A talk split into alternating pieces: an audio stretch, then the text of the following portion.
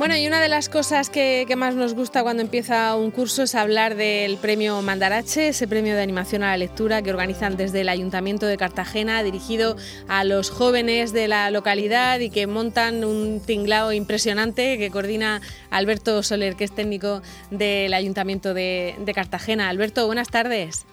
Hola, buenas, buenas, ¿qué tal? Bueno, este, este tinglado que, claro, va a ser un poco distinto en este, en este curso, ¿no? O, muy distinto, cuéntanos. Sí, va a, ser, va a tener que ser un poco distinto. Vamos a tener que hacer un mandarache alternativo, porque, pues bueno, no, no hemos podido convocar, como hubiésemos querido, eh, los premios mandarache de manera normal.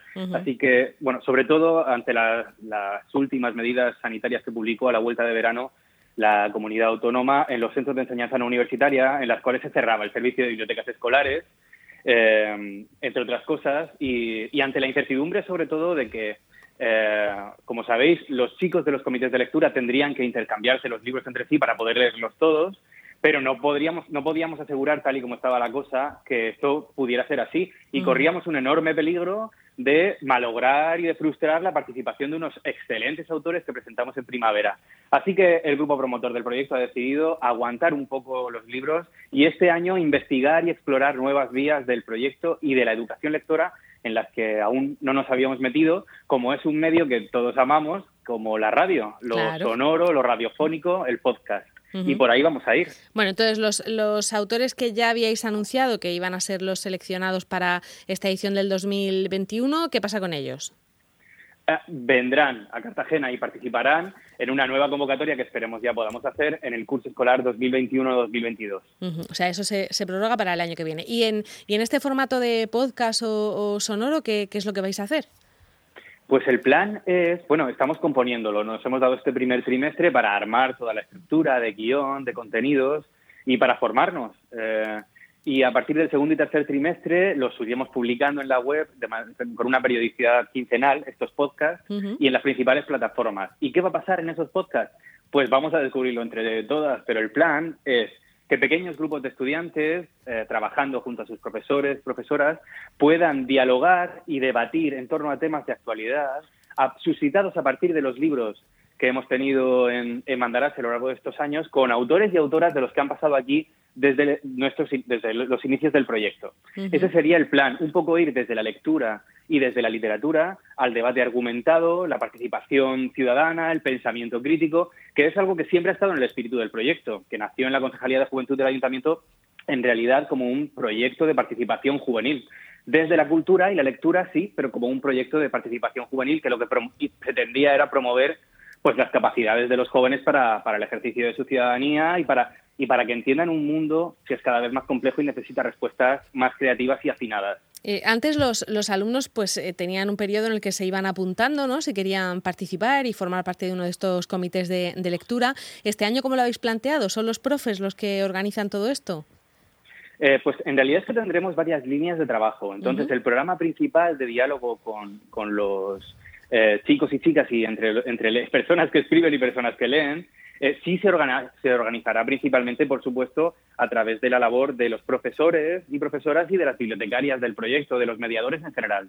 Eh, es imprescindible, serán ellos los que lideren los distintos podcasts y conversaciones con, con los autores y autoras.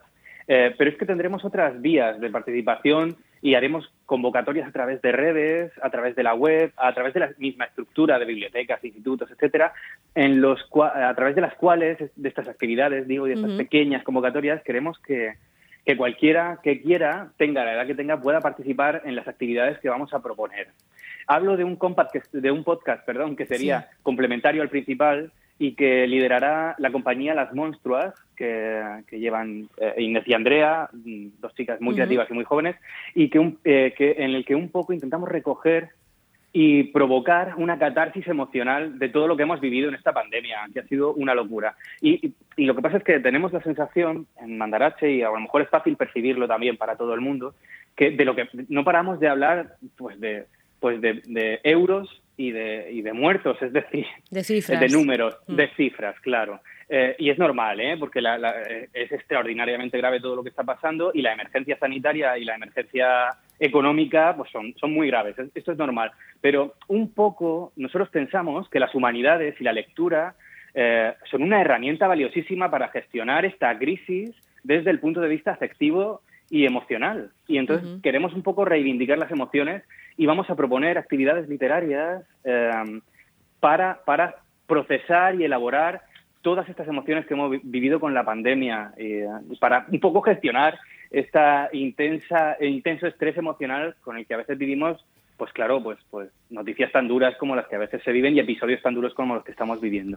Claro, pues eh, la verdad es que es, buena idea y contáis con eso, con la compañía Las Monstruas y estoy viendo también que contáis con Clara García Saez de Tejada, que eso también es garantía de que la cosa va a salir bien, ¿no? ¿Qué, va a hacer Clara?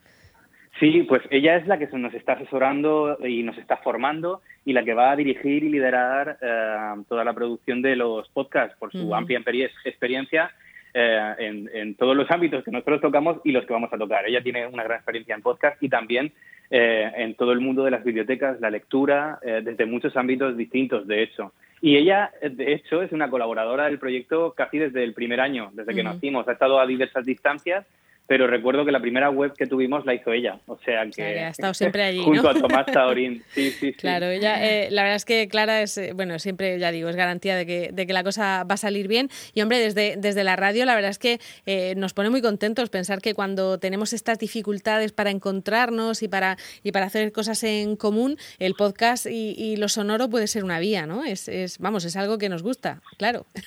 Pues eso creo, eso creo, yo estoy convencido, bueno, yo es que soy personalmente muy de radio, pero pero fíjate, este, esta primavera tuvimos que, cerrar el Mandarache como, como, pues, como, tantos programas culturales o educativos de manera telemática, ¿no? Y salió muy bien. Hicimos el encuentro con la última autora, Tina Vallés, en un directo en, YouTube y salió estupendo y los chicos participaron y lanzamos preguntas en vídeo.